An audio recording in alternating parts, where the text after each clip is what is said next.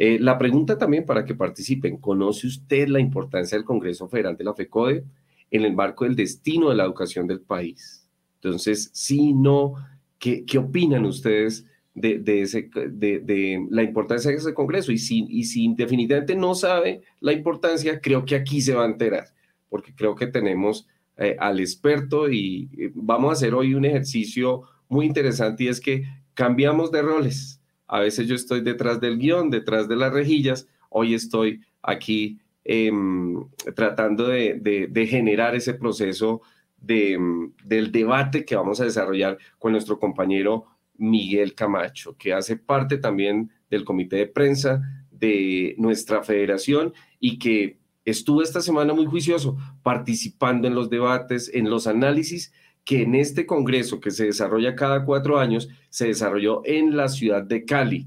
Y para los que no saben, es un evento, a mi juicio, y como maestro, que también soy de aula todavía, eh, demasiado importante. Parte de, nuestros derechos, parte del proceso y nuestras garantías sindicales, se lo debemos a nuestros sindicatos filiales y se lo debemos a la federación. Eh, creo que no ha sido fácil y vienen, tienen, vienen tiempos muy complejos para el magisterio colombiano y es precisamente la reivindicación de nuestros derechos, la reivindicación de esa profesión docente tan importante para una sociedad como la nuestra. Así es que le damos un saludo muy, pero muy especial a nuestro compañero Miguel Camacho, que mm, nos acompaña hoy como invitado especial. Muy buenos días, Miguelito. ¿Cómo se encuentra? Muy buenos días, profe Salomón. ¿Me escuchan bien, profe Paulita? Sí, lo escuchamos. Perfecto. Bien. Ah, bueno, muchísimas gracias. Eh, ya usted lo decía, Salomón, hoy aquí no en el papel de conductor, como lo hacemos eh, normalmente cada sábado con Paulita, sino hoy en este rol aquí de invitado. Bueno, vamos a tratar de hacer ese papel y, y bueno, con toda la información recién salida de esta Asamblea General de la Federación Colombiana de Trabajadores de la Educación que se realizó en la semana que termina. Sí, así es, Miguel. Creo que tenemos información calientica, información de primera mano, porque pues eh, muchos de nosotros supimos que el Congreso se estaba desarrollando esta semana, pero de ese Congreso, de esa agenda que finalmente se trató con eh, delegados, con representantes de sindicatos de todo el país, eh, se desarrolló un proceso muy especial, pero queremos para que a, nuestros seguidores em, se, les pueda ampliar eh, precisamente esa pregunta. ¿Sabe usted la importancia? Pero creo que la, pregunta es, es particular. Eh, en este, ¿cuál es el contexto de la Asamblea Federal y el objetivo que tiene este evento para la educación y para las políticas educativas del país, profesor Miguel? Mm, sí, Salomón, mire, este, es, importante esta, esta contextualización, porque a veces eh, no tenemos la información suficiente eh, por X o Y razón y la importancia que ella tiene para no solamente el sindicalismo, sino, como usted bien lo ha dicho, para la educación pública de nuestro país. Entonces, por eso quiero hacer aquí una breve descripción, un contexto de lo que es este de este mm, o esta asamblea general. Eh, hay que hacer una aclaración, escuchaba eh, a Chalo Álvarez, eh, no es un congreso, es una asamblea federal, estatutariamente así está denominada. Anteriormente tal vez tenía este nombre y por eso tal vez la, el cambio en las palabras, pero es Asamblea Federal General, que se celebró como ustedes bien lo saben, los días 29 y 30 del mes de noviembre que terminó y el primero y 2 de diciembre, cuatro días allí en la ciudad de Santiago de Cali, en su vigésima primera versión. Eh, es una instancia, Salomón y Paulita, de administración, de control eh, y de gobierno de la Federación Colombiana de Trabajadores de la Educación, FECODE, y corresponde a la máxima autoridad constituida por eh, una serie de integrantes que estuvimos allí presentes. asistieron 350 delegados oficiales que fueron elegidos democráticamente y los 15 compañeros y compañeras que hacemos parte hoy del comité ejecutivo de nuestra federación. Y estos delegados oficiales que asistieron, por ejemplo, el caso de Cundinamarca eran 12 y así de cada filial de, la federación asistía de acuerdo al número de afiliados que tienen, eh, pues eh, un número eh, importante que estuvimos allí deliberando, las discusiones, los debates, los aportes, las conclusiones, que es importante conocerlas y este medio de comunicación pues no lo permite. Entonces, algunas de las funciones que cumple la Asamblea General Federal es la aprobación del plan de acción, es decir, la ruta que vamos a trazar en los próximos años. En ese sentido, también los planes de trabajo que se desarrollarán por parte de las diferentes secretarías que tiene la federación y las políticas de FECODE, pero también la ejecución, la aprobación, la adopción de las reformas al estatuto de la federación, que es la carta de, navegación. Y una situación que había que resolver también allí es la fecha en la cual se deben realizar las elecciones del próximo comité ejecutivo de nuestra federación. Entonces, esto es importante traerlo aquí hoy al debate o a la información para que estemos enterados de qué fue lo que se trató allí. En las actividades que se desarrollaron estos cuatro días eh, muy importantes, también se trajeron invitados muy, muy importantes, algunos de, de carácter internacional, y allí se debatieron en dos paneles que se desarrollaron el primer día, además de, de los invitados especiales, los saludos y todo esto. Eh, en estos paneles se habló de la política eh, y la y la y la qué y la coyuntura tanto nacional como internacional, que hoy se están dando en nuestro país. Entonces, esa fue la coyuntura política que se desarrolló en el primer panel. Y el segundo panel, también con invitados internacionales y también algunos de nuestro país, se desarrolló lo que es el presente, el futuro del sindicalismo colombiano en ese sentido.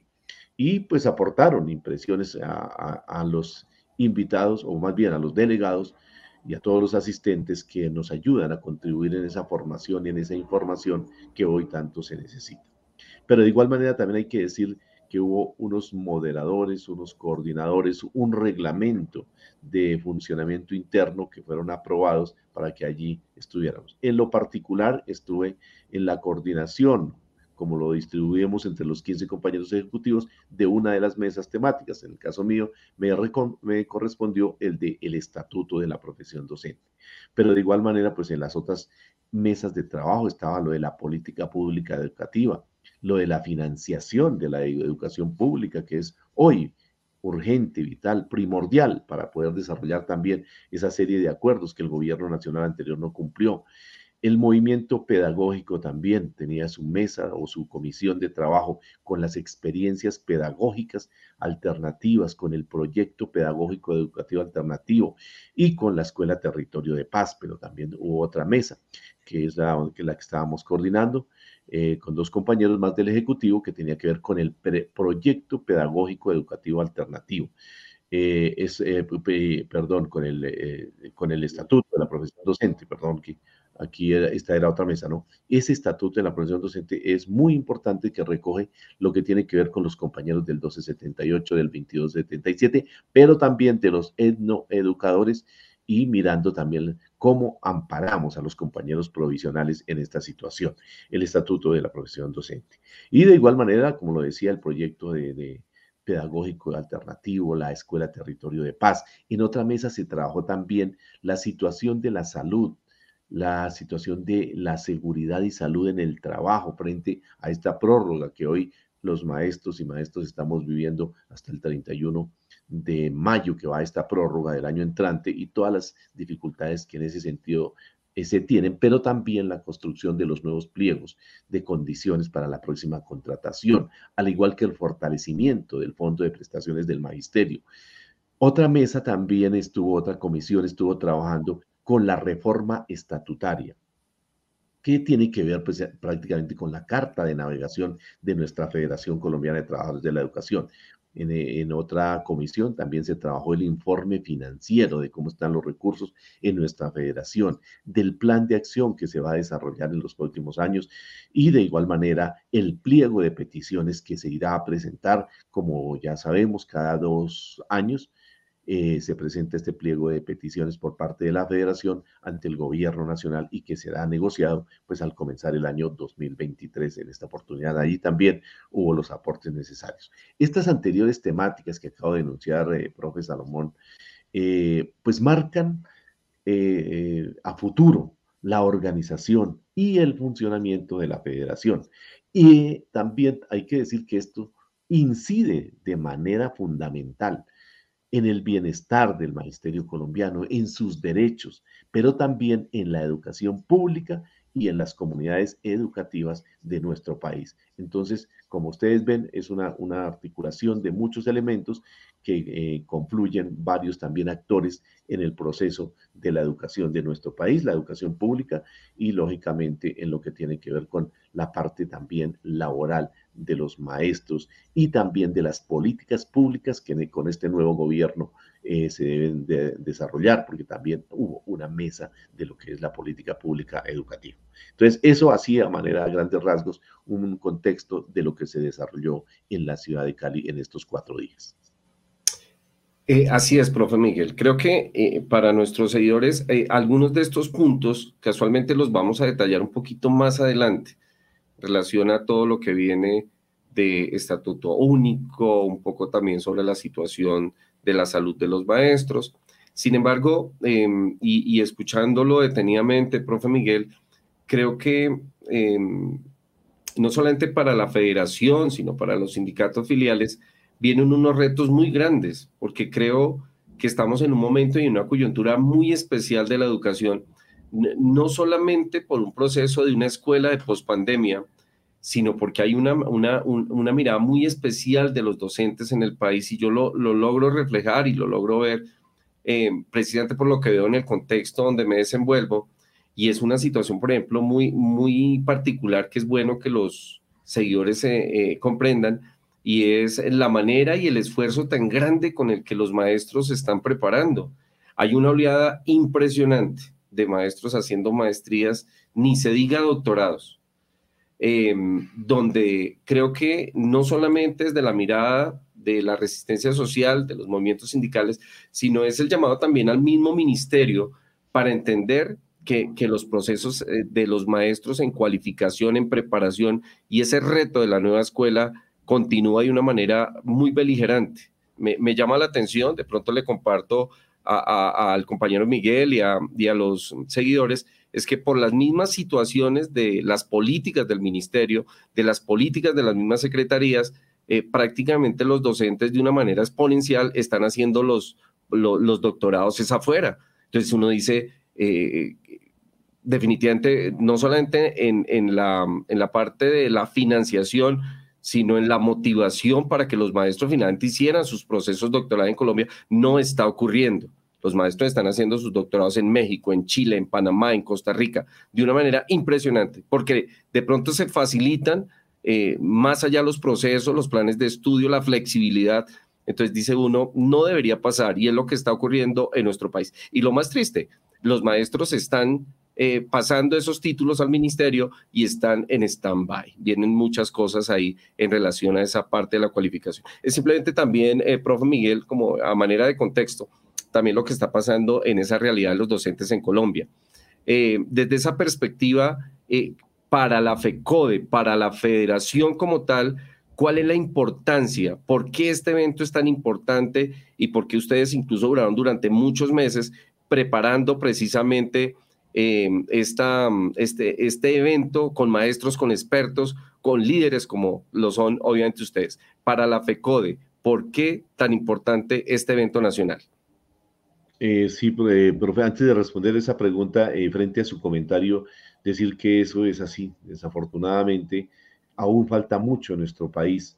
Y por eso cuando, cuando a veces los maestros nos hablan de, de los temas de las universidades, como que no le ponemos mucho cuidado, pero es fundamental, porque hoy con el ministerio se está tratando de llegar a un acuerdo o, darle una salida a todo el tema de las convalidaciones de los títulos, porque usted bien lo ha dicho, eh, los maestros prefieren eh, estudiar, hacer sus maestrías, sus doctorados fuera del país, porque hay otras condiciones que aquí en eso tenemos que mejorar y estamos en la pelea con el gobierno también para que se den otras situaciones más favorables, pero eso parte desde las mismas universidades que hoy tenemos algunas situaciones, eh, digamos, en diferencia. Por eso es importante. Y también usted dice algo, ¿por qué las maestrías? ¿Por qué los doctorados? Pues también por esa situación que hoy se tiene de unos salarios que no corresponden a los de otros profesionales y donde la manera de buscar también que a través de la formación se pueda avanzar también y a propósito, lógicamente, ya más adelante eh, espero tocar este punto respecto a lo que es el estatuto de la profesión docente. En ese sentido, eh, frente a la pregunta, la importancia del evento, profesor Lomón me decía, eh, pues es, es, un evento que, que fue de construcción, donde se pasó por la discusión, por el análisis, pero en últimas llegamos a esa construcción colectiva que todos queremos, con esos líderes, con esas lideresas de, como lo decía ahora, delegados oficiales que llegaron y fueron elegidos por sus departamentos, desde todos los departamentos de nuestro país, y ponernos de acuerdo en el desarrollo de las políticas de la federación, eh, que es una organización muy importante, 63 años de historia. Es el, sindicato más fuerte que hoy tiene nuestro país. Es reconocido a nivel de América Latina, incluso a nivel de otros países de, de otros continentes, y que hoy le apuesta a la vida, a la paz, a la democracia, pero también, lógicamente, a reivindicar los derechos del magisterio y a aportar por buscar una calidad de la educación en nuestro país y, lógicamente, favorecer todas esas condiciones que en muchas situaciones hoy no existen y que se deben buscar de las comunidades educativas, de los entornos escolares. Entonces, eh, por eso consideramos que es muy importante. Pero hay algo esencial y es lo relacionado con la pedagogía. La pedagogía es el centro de la profesión de maestro. Por eso, hace algunos días también se conmemoró los 40 años del movimiento pedagógico, que se ha, dado esa pelea por construir conocimientos, donde tanto hombres como mujeres nos apropiemos del conocimiento, del saber, donde hay esa necesidad de, de que se garantice también el ingreso de nuestros niños desde el preescolar de tres grados hasta la universidad, que sea esa una de las luchas que también debemos seguir eh, dando, pero también la financiación, porque si no hay financiación, pues muy difícil cumplir con este primer objetivo, la financiación de la educación. Por eso es que se ha planteado que debe haber mayores recursos para la educación y estamos ahí en ese proceso que también se trató allí en, el, en la Asamblea Federal y que está tratando en las mesas de implementación con el gobierno nacional de la modificación del artículo 356 y 357 para que haya mayores recursos en, la educación y en otros sectores que son fundamentales también y que también estamos dando la lucha por, por estos sectores como el saneamiento, el, saneamiento básico, el agua potable, la, la, salud también fundamental para el pueblo colombiano y lógicamente la educación que a estas alturas, en estos eh, años que nos cambiaron la, con un acto legislativo en el 2001, la, la forma y los porcentajes, hemos perdido cerca de 200 billones de pesos y que se pretenden recuperar para que podamos tener eh, las condiciones necesarias para cerrar esas brechas educativas eh, frente a la canasta educativa, que hay dificultades, frente a la jornada única, que hoy no tiene las condiciones, frente a la infraestructura, frente al tema de las relaciones técnicas, la brecha digital también es muy importante cerrarla. Y, lógicamente, desarrollar una política clara con, una, con lo que buscamos que, pues, lógicamente, con este gobierno que hemos, que hemos ayudado a elegir, eh, pues eh, eh, tengamos unas condiciones más favorables. Y es un momento histórico que no debemos dejar pasar porque también hay que luchar contra el tema de la estigmatización, porque desafortunadamente hoy se estigmatiza al magisterio colombiano y por esa razón también han sufrido muchos maestros, víctimas, asesinatos y muchos en exilio también. Por eso estamos peleando por la vida, por la paz, por la democracia, también en este contexto frente a lo que hoy nos, atañe, frente a la importancia, como usted lo ha venido planteando en esta pregunta, de lo que fue este evento, lo que representa para la educación de nuestro país. Así que avanzamos y seguramente habrá mucho camino por recorrer, pero también tenemos una gran oportunidad, grandes retos que debemos hoy más que nunca de manera casi que urgente aprovechar en esta situación coyuntural política que vivimos.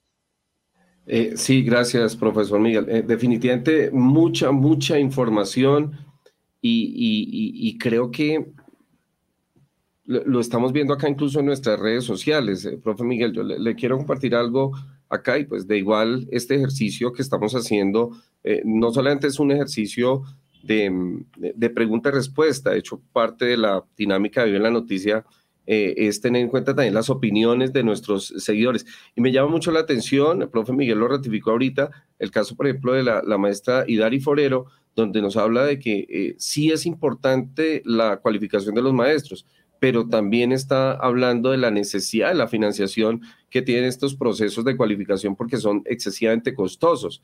Lo mismo está hablando eh, el maestro Leonardo Muñoz, quien nos está diciendo que a pesar de que muchos maestros están costeando sus estudios bajo sus propios recursos, em, se están eh, demorando las convalidaciones y en, algunos casos incluso rechazando las convalidaciones cuando muchas de estas universidades tienen convenio con la Haya y hay convenios internacionales que permitirían ese flujo de, de em, títulos y certificaciones que desde el ministerio se tendrían que dar. Yo creo que Bogotá y eh, el profe Miguel y este tipo de temas, pues a mí también me apasionan porque yo estoy ahí precisamente en, eh, en, la dinámica de ver ese quehacer de la escuela todos los días. Y a mí me parece que hay un, un, un ejemplo y casi que un modelo a seguir, y es la dinámica como Bogotá en un proceso le ha permitido a más de 8 mil maestros eh, hacer sus maestrías con fondos condolables con el ICETEX y con universidades certificadas. Creo que eh, el caso de Bogotá de los últimos años, creo que es un ejemplo a seguir a nivel nacional y es la, mm, la manera como la Secretaría de Educación, los entes distritales han entrado en una dinámica de apoyar no solamente maestrías, sino también doctorados. Entonces, eh, es muy importante recibir la crítica, en este caso también hablar, faltan obviamente muchas cosas eh, por hacer, pero es parte como de la dinámica que hemos tenido que vivir los maestros de, Bogotá y del resto del país. Vamos a hacer una, una pequeña pausa. El profesor Miguel no se nos va a retirar, va a estar ahí regalándonos ahorita información eh, tan importante de ese congreso, de ese evento que, tiene que ver con nosotros y que tiene que ver, creo que así lo decíamos estos días, con el futuro de la educación del país, porque estamos en un momento coyuntural. Es decir, de lo que se logra en este momento, de lo que lo, eh, en determinado momento lleguemos a acercamientos, a ese pliego de petición, algunas situaciones que hay en camino, depende el futuro de los nuevos maestros y de la dinámica de la educación del país. Vamos a una pequeña pausa y ya volvemos con eh, Vive la Noticia. Bueno, a las 10, 10 y 32 minutos de la mañana. Nosotros retomamos aquí con más preguntas. Eh, bueno, aquí ya lo conversábamos con el profe Salomón. Esto es un tema bastante extenso. Necesitaríamos más de un programa para poder eh, tratar todo este tema, hacer todo este análisis. Pero antes de esto, bueno, yo paso rápidamente, igualmente que el profe Salomón, agradecerle a todas las personas que están ahí conectadas con este tema, con la mejor información del solidario. Eh, agradecemos a Leonardo Muñoz, a Ana Isabel Casallas, por sus aportes, a Idari Forero, también a S.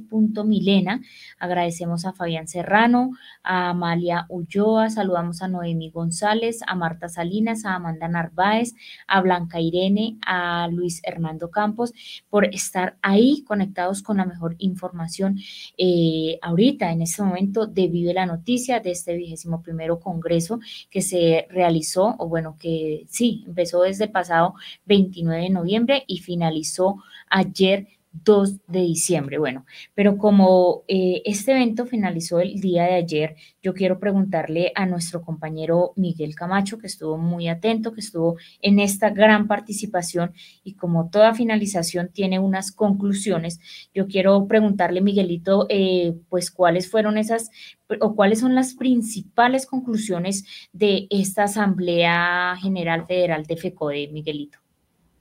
Eh, Paulita, sí, ese, ese evento del día o ayer se concluyó con mm, unas situaciones o más bien con algunas propuestas, pero también con algunas actividades que son muy importantes que podamos, digamos, aquí de manera rápida concluir, haciendo primero que todo claridad que en esas seis comisiones, fueron seis comisiones que se trabajaron eh, allí en, en el centro de, eventos en la ciudad de Cali, eh, digamos, se presentaron eh, en cada una de las comisiones una serie de ponencias, es decir, la mayoría de forma, digamos, escrita, las habían presentado previamente, pero también se recibieron unas ponencias en, en el mismo desarrollo del evento, de la Asamblea Federal.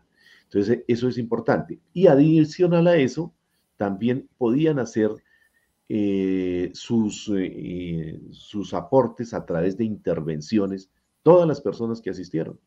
En el caso, por ejemplo, en la, en la, comisión que estuve, que fue la de estatuto de la profesión docente, hubo alrededor de 58 intervenciones.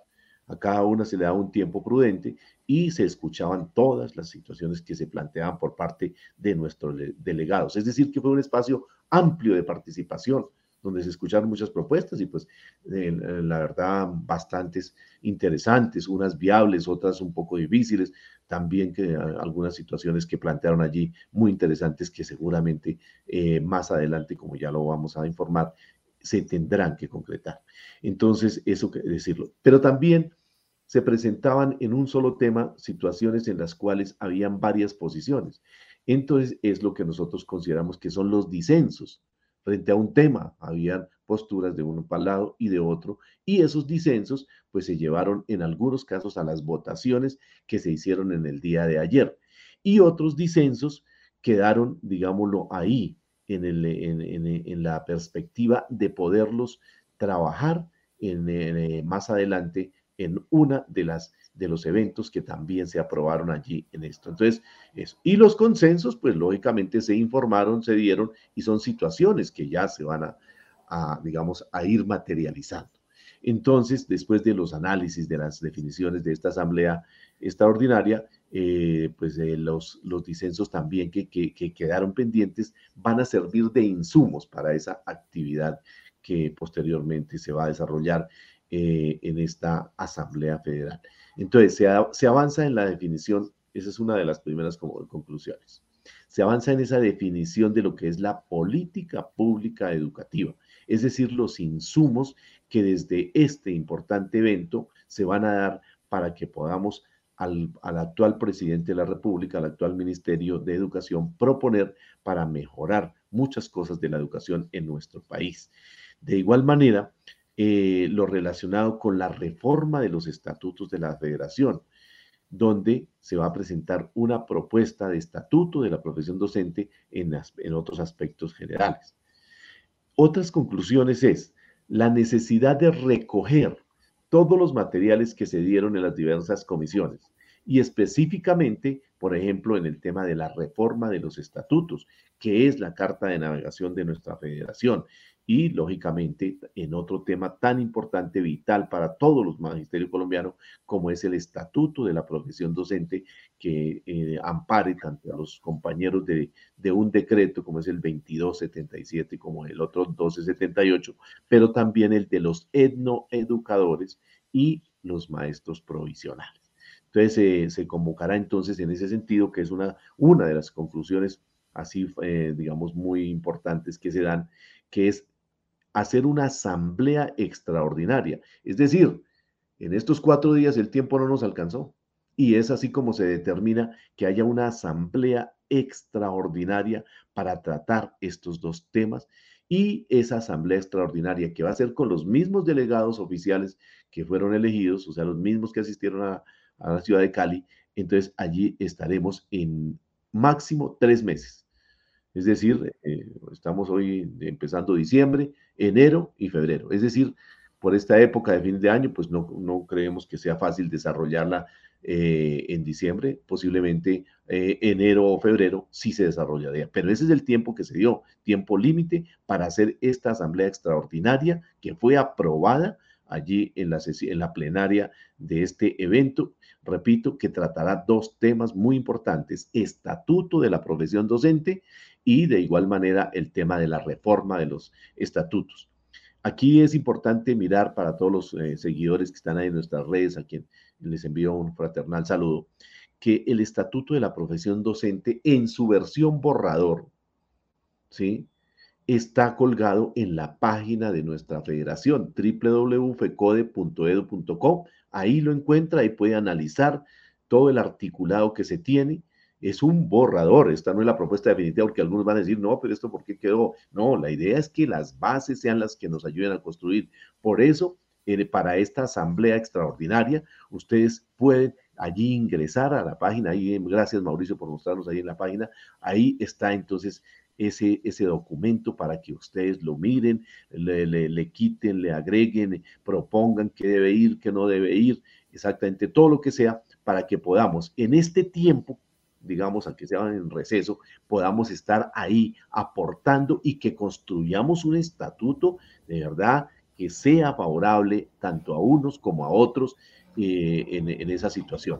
Como usted lo ve, es una propuesta que es muy interesante. Y a esto se le va a agregar los insumos que se recogieron en esta Asamblea eh, Federal. Pero de igual manera también hay que decir que todo esto debe estar ajustado a varias cosas. La primera, la normatividad que hoy existe pero también al tema económico, porque nosotros podemos proponer un documento con una tabla salarial de ascenso eh, muy interesante económicamente, pero también tenemos que ser conscientes de que esto pues está ajustado a, un, a una situación fiscal hoy nada fácil para este gobierno en la cual pues tenemos que mirar ese equilibrio y lógicamente buscando mejorar así sea de manera progresiva eh, y en, en diferentes etapas todo esto. Entonces, eso es la, una de las conclusiones muy importantes. Asamblea extraordinaria para tocar estos temas donde los aportes de usted son muy importantes. De igual manera, otra de las conclusiones es que en desarrollo de lo que es el proceso democrático de nuestra federación, vamos a hacer las elecciones, las elecciones del comité ejecutivo de nuestra federación, que ya allí se presentaron dos fechas, una en agosto y la otra en mayo. 26 de mayo fue la propuesta que democráticamente la mayoría de los asistentes aprobó. Es decir, desde ya empieza el tema también de las campañas y en las cuales pues estaré allí también presentando mi nombre para poder mirar si es posible que Cundinamarca tenga esa representación, continuar con esa representación en el comité ejecutivo. 26 de mayo del año entrante vienen las elecciones en ese proceso y esperamos que de aquí allá podamos adelantar porque los tiempos están muy eh, estrechos. Mire, esta asamblea que necesita, pues lógicamente, todo este tema de, documentos, pero también está el, el tercer congreso pedagógico que se debe desarrollar, pero también está el pliego de peticiones que se debe presentar a más tardar el 28 de febrero. Y bueno, entre otras actividades que se deben desarrollar y la negociación que implica luego este proceso, el tema de la construcción de los pliegos, de, los términos de referencia de la contratación de salud o continuar en esa construcción que ya pues se tienen algunos elementos muy adelantados. Entonces, como ustedes se dan cuenta, hay una agenda bastante bastante apretada para este primer semestre del año 2000 23. Otra, pues lógicamente, de, los aportes y de las conclusiones es buscar esos cambios, esas transformaciones de la política pública de la federación que hemos construido en el pasado e históricamente. Eh, con ese nuevo modelo de ciudadanía, ese nuevo ciudadano, que también con un nuevo saber y el conocimiento que, que, debe tener en esta propuesta que hoy tenemos con un gobierno lógicamente del cambio y podamos avanzar también en lo que es la política pública educativa en ese sentido. Entonces, así a grandes rasgos podríamos resumir. Hay pues indudablemente otras cosas que, que pues por cuestiones de tiempo no, no me extiendo, pero que podamos avanzar para que así eh, podamos en medio de la discusión, en medio de la construcción, también eh, guardar nuestra autonomía, nuestra independencia como sindicato, pero contribuyendo al desarrollo de las políticas de gobierno que ayudamos a, elegir y que también ahí, si el tiempo nos permite, eh, una, una propuesta de declaración política de este evento. Bueno, Miguelito, gracias. Bueno, aquí eh, conocemos eh, las conclusiones, llamémoslo así, como lo más principal en este caso. Eh, entonces, bueno, aquí conocíamos de estas conclusiones, pero usted ha tocado un tema muy importante, Miguelito, y es lo de estatuto de la profesión docente. Y eso es una pregunta que tiene aquí nuestro coordinador de comunicaciones, el profe Salomón, acerca de estos estatutos, profe Salomón. Sí, Además de, una pregunta, yo quiero, profe Miguel, hacer una consideración muy especial y tiene que ver precisamente con, eh, con un sentir de, las bases de los docentes y, es precisamente eh, el sentir, y no lo digo em, solamente por nuestros líderes, sino porque es una dinámica, incluso a veces hasta a nivel nacional, hasta directrices de la misma OCDE, que han replanteado eh, muchas modificaciones en la escuela sin entender los contextos en los que finalmente los maestros em, desarrollan su trabajo. Eh, así las cosas, eh, mi, consideración va acerca de la dignificación de la labor docente, resaltando ese trabajo de la pedagogía, de la didáctica, los proyectos, de la investigación, porque creo que por ahí es donde en última se tiene que valorar esa profesión tan importante para cualquier sociedad y es la labor de la docencia. Eh, eh, en ese sentido y bajo esa mirada, esta semana se nos compartió, incluso por los grupos, em, eh, esa, ese borrador de, Estatuto Único Docente que, lleva incluso más de 10 años en esa lucha, precisamente porque los gobiernos salientes han colocado como esas, esas talanqueras a ese proceso de, de em, de, mirar, reevaluar y reestructurar precisamente ese estatuto único, con una situación muy particular y que, también yo sé que el profe Miguel lo, entiende desde esa perspectiva como lo estoy analizando, y es em, la dificultad económica, la situación y la, misma dinámica política que en determinado momento de pronto ahorita pareciera que entre comillas nos favoreciera, pero simplemente eh, es eso, una, una expectativa, en el sentido que maestros antiguos, 2277, eh, van a estar saliendo. Creo que eh, llegará un momento en que si, si esa reforma de estatuto finalmente no se da de una manera rápida, porque no va a ser sencillo, eso, eso es ineludible para todos. Eh, y lo charlaban hace casualmente 15 días acá en el Solidario, donde el 48% del magisterio es 2277 y el, 12, eh, y el 52% 1278. Entonces, eh, entendiendo de que ese 48% ya, yo casi que me atrevería a decir, un altísimo porcentaje, si no más de la mitad, ya está pensionado.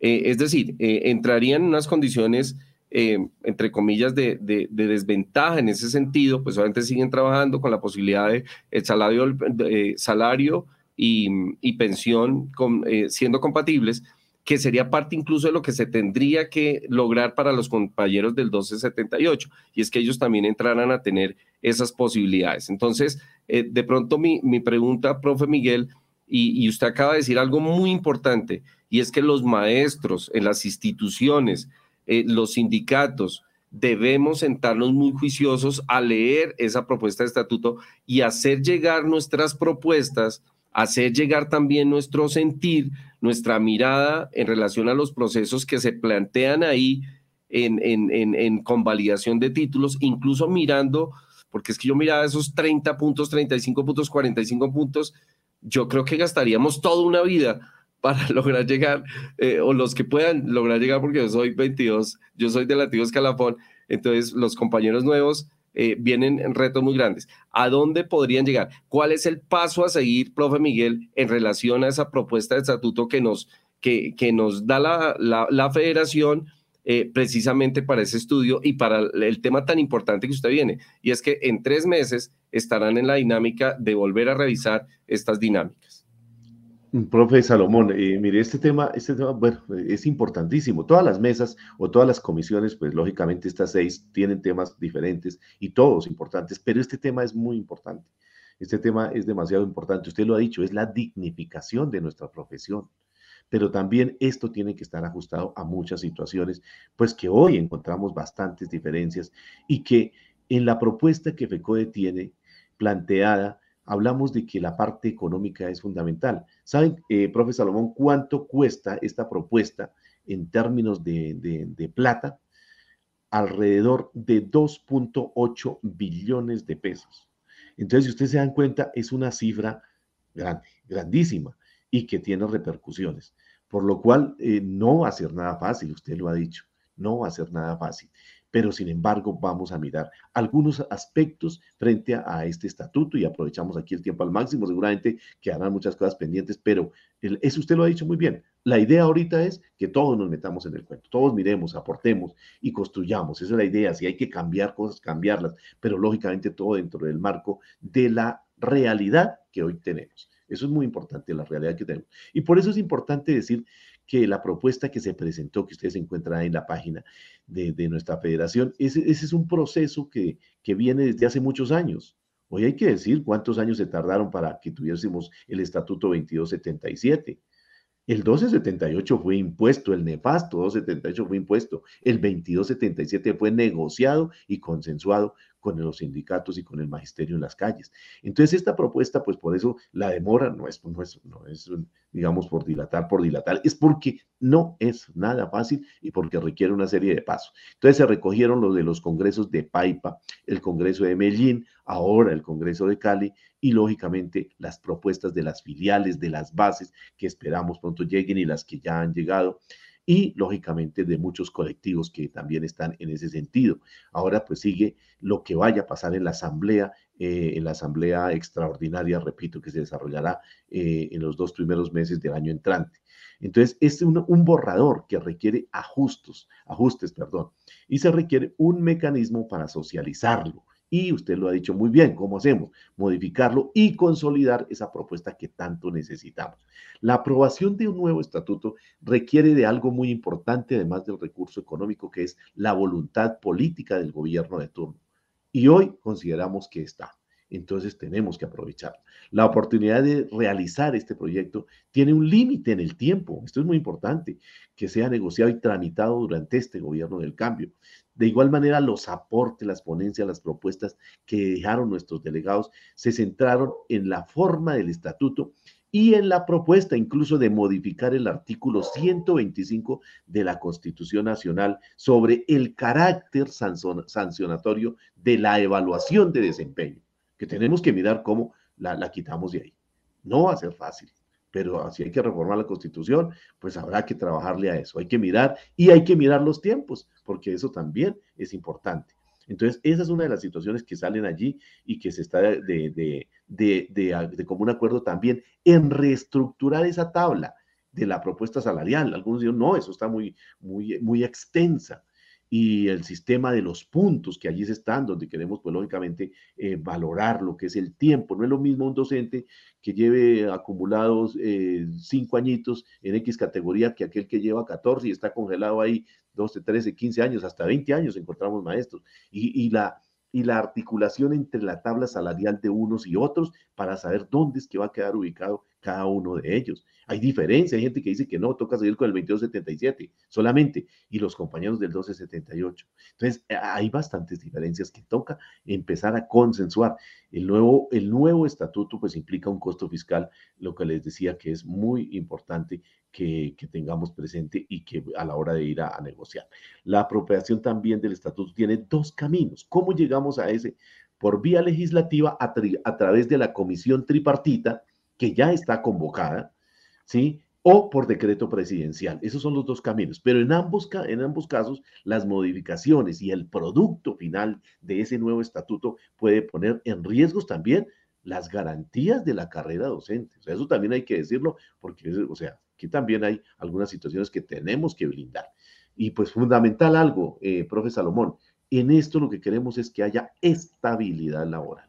Estabilidad laboral es fundamental que hoy desafortunadamente no tienen los compañeros del 1278, pero también se requieren algunas situaciones eh, paralelas de, a, esta situación, como es eh, buscar esas reivindicaciones de todos los docentes para consensuar ese nuevo estatuto eh, en las actuales condiciones. Los docentes provisionales, ¿cómo los amparamos allí? Porque esto es fundamental. Hay gente con muchos años ahí que hacen lo mismo y hoy están desamparados. Y los etnoeducadores, lógicamente, además de, los compañeros de los dos decretos 2277 y 1278. Hay que buscar ampliar los recursos para el mejoramiento salarial. ¿Cómo? A través de la reforma al Sistema General de Participaciones. Por eso está articulado este punto con el tema de la reforma a la Constitución, la validación de los títulos para ascenso, la bonificación salarial por títulos, el tiempo de servicios, que están lógicamente con el 2277, por ejemplo, el grado 14 estancados. La modificación o desaparición de la evaluación de desempeño. Eso hay que mirarlo con mucho cuidado porque pues están en las normas y pues modificar las normas a veces no es tan fácil, pero creemos que esto es una petición que surgió allí eh, ampliamente, digamos, eh, eh, se expresó en, muchos escenarios y en muchas de las, de las situaciones allí en, en, la ciudad de Cali. Lógicamente, la implementación de los grados de escolar, la modificación de las relaciones técnicas, esto también fue bastante discutido allí y alcanzar un estatuto único, pues lógicamente en los términos de lo que ya se tiene. Es necesario que en el pliego de peticiones se le solicite al gobierno de manera urgente al Congreso eh, lograr esa reforma constitucional del sistema general de las participaciones para poder tener ese campo abierto para nuestro estatuto. Nuestro estatuto. También pues, se, se, hará la, como le decía ahora, la Asamblea Federal Extraordinaria para presentar lógicamente esta situación de, las, los aportes que ustedes van a dar y allí se, termina de, se terminará de articular, de construir esa propuesta que va al Congreso o, al, al decreto presidencial, pero que no puede pasar del mes de marzo del año entrante. Entonces, el borrador actual es un documento base para el trabajo, la invitación a que todos aportemos y estemos lógicamente ahí eh, de manera unida eh, con nuestros, nuestras propuestas. El Comité Ejecutivo expedirá también una circular con las fechas, la metodología, para que este proceso se posibilite, eso es urgente, eso vamos a hacer prontamente, la recepción de todas las propuestas, cómo se hace, y las juntas directivas filiales, por ejemplo, la ADE, ADEC, eh, realizar el trabajo, las convocatorias para recoger todos esos aportes para que lleguen a la Asamblea Extraordinaria que seguramente va a ser en febrero del año entrante. Esto así rápidamente frente a ese punto. Sí, sí, profe Miguel. Yo, yo quiero cerrar con esto y, es también el llamado a los docentes. Eh, recordemos que parte del estatuto que se logró en la década de los 70 no fue una tarea fácil porque es que uno lo puede mirar tras bambalinas y no, bueno, ¿y cuándo aprueban el, el, estatuto único? Y resulta que las cuestiones no son así. Eh, Miguel está hablando de costos, de costos políticos, de costos económicos, eh, de un estatuto que se logró incluso con, con cientos de instituciones, compañeros, donde la gente quedó muchos meses sin sueldo, de muchos maestros literalmente desamparados por lo que finalmente eh, implicaba esa lucha sindical y esos movimientos de resistencia en su momento. Entonces, creo que la, tarea aquí es para todos, con, grandes retos que de una u otra manera tendrá la federación y quienes lleguen a ocupar esos cargos ahí, que de una u otra manera es, va a ser como el especio y la coyuntura especial. Entonces, eh, el llamado también es para los maestros, para nosotros, para estar pendientes de que de, nuestra fuerza, de nuestra unidad, también dependen muchas cosas. Y simplemente en los dos minuticos que nos quedan, profe Miguel, eh, un poco eh, la situación de salud que es tan importante para, tan importante también para los docentes. ¿Cómo va ese nuevo contrato? ¿Cuáles son las críticas que hay al interior de los maestros y la prestación de ese servicio, eh, profe Miguel? Mire, allí en, en, la Asamblea Federal se recibieron bastantes críticas y bastantes eh, denuncias frente a lo que los actuales prestadores de salud eh, no cumplen frente a, ese, a eso que se comprometieron. Entonces allí todas estas denuncias, pues lógicamente se seguirán haciendo, se estará mirando cómo con esta prórroga que se dio, porque ahí también está claro, quedó condicionada la prórroga con los compañeros en el Fondo de Prestaciones del Magisterio quedó condicionada a que si hay incumplimientos, los comités regionales, esto es muy importante, los comités regionales, los secretarios de salud, los veedores de salud, manifiesten eso porque eso hoy cobra mucha importancia. Lo que ellos manifiesten a través de esos estudios escritos y la denuncia que haga el maestro es muy importante para que le puedan descontar al prestador lo que no cumple, porque hoy como no salen sancionados, pues por eso es que se presentan estas dificultades. Y en ese sentido se dieron muchos elementos, muchos aportes, pues que sería, necesitaríamos todo un programa y más para poder condensarlos y poder eh, hacer referencia a ellos, para que en los nuevos términos de contratación dieron bastantes insumos los, los delegados que estuvieron allí y eso se recogerá para, eh, para, digamos, complementar lo que ya se tiene y así se pueda tener una nueva contratación con términos reales donde realmente el maestro y su familia tenga esa salud digna que merece y que hoy desafortunadamente carecemos. Entonces eso, y cómo integrar lo que es la seguridad y salud en el trabajo, que también es otro elemento muy importante y que también quedó expresado allí a través de, de esa mesa o de esa comisión que dejó unos documentos bastante extensos, extensos, perdón, como todas las comisiones, que seguramente van a ser integrados y que en esa tarea estaremos lógicamente trabajando, como dicen, 24/7, porque aquí el tiempo pues eh, nos apremia muchísimo en ese sentido. Entonces esperamos que todos estos insumos eh, avancen y podamos de verdad tener las mejores condiciones para que el maestro goce de una, de una labor dignificada, de una salud como la merecemos, de unas condiciones laborales eh, lo mejor que se pueda y aprovechar este momento que tenemos en la parte política, donde tenemos un gobierno amigo, como decimos, pero que también tenemos una autonomía y que también vamos a construir sobre una realidad que hoy tenemos para ir avanzando en muchas situaciones. El pliego de peticiones también recogió una serie de puntos muy importantes que ya en su momento pues se estructurará y se pasará para que también tengamos reivindicaciones, porque algunos están pensando, ¿y el incremento salarial cuándo se da? Ojo, aquí hago esta claridad. En cada año, eh, profe Salomón, cada año impar, digámoslo así, el 2023, el 2019, el 2021, en esos años, si ustedes se dan cuenta, la tabla salarial se extiende, no sale a comienzo de año. ¿Por qué? Porque hay negociación y en la negociación que va en ese pliego que ya se empezó a construir, va lógicamente un porcentaje adicional al incremento del IPC, pues para ir mejorando cada día y cerrar esas brechas, brechas en el sector de nuestro salario con respecto a otras profesiones, a buscar un salario profesional que a futuro tendremos que obtener. Dejo ahí porque ya sé que el bueno, sí. Gracias, profe Salomón. Bueno, profe Miguel, mil, mil gracias, profe Miguel, por toda esa información y téngalo por seguro que nos sentimos muy bien representados por el trabajo que usted hizo eh, esta semana liderando eh, mesas de trabajo y obviamente todo el proceso del estatuto que nos estuvo comentando. Igual a la audiencia, no, no, no, me, no me quiero despedir sin dar un agradecimiento muy especial y decirles que aquí seguimos, eh, tras bambalinas y aquí en el cañón, siempre trayéndoles información de actualidad, información muy interesante para todos ustedes, porque creo que este programa sin ustedes no sería nada y creo que es parte también del saludo fraterno que desde estos micrófonos quiero hacer. Eh, Paulita también quiere despedirse y darle un agradecimiento especial a usted, profe Miguel. Bueno, Miguelito, muchísimas gracias de verdad por habernos brindado esta información. Eh, también muchos éxitos y eh, pues digamos, en este trabajo tan grande eh, que están haciendo, que están realizando por todos los docentes, eh, como dicen, de nuestro país. Y al profe Salomón por haberme acompañado el día de hoy aquí frente a los micrófonos. Pero yo me quiero despedir, no sin antes darles esta información tan importante por parte de nuestra cooperativa. Les informamos a todos nuestros asociados eh, que cuando vengan a hacer algún trámite a partir del día lunes, 5 de diciembre va a ser obligatorio el uso del tapabocas. Entonces, para eh, esto, para evitar contagios, eh, debido a que nuevamente se aumentan los contagios por COVID-19 en nuestro país, entonces queremos también cuidarnos, cuidar a nuestra familia Cotraecún.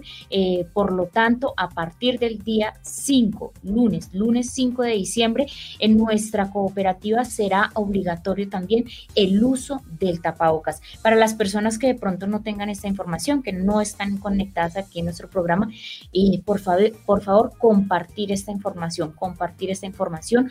Uso obligatorio también en nuestra cooperativa para cuando se dirijan a ella a hacer algún trámite. Entonces, eh, bueno, y desafortunadamente, nuevamente eh, empiezan a subir los contagios, pero yo sé que nos vamos a cuidar todos. Eh, muchísimas gracias por habernos acompañado el día de hoy en nuestro programa. Les recordamos que tenemos una cita informativa el próximo sábado. Que tengan todos un feliz fin de semana y hay que seguirnos cuidando. Gracias.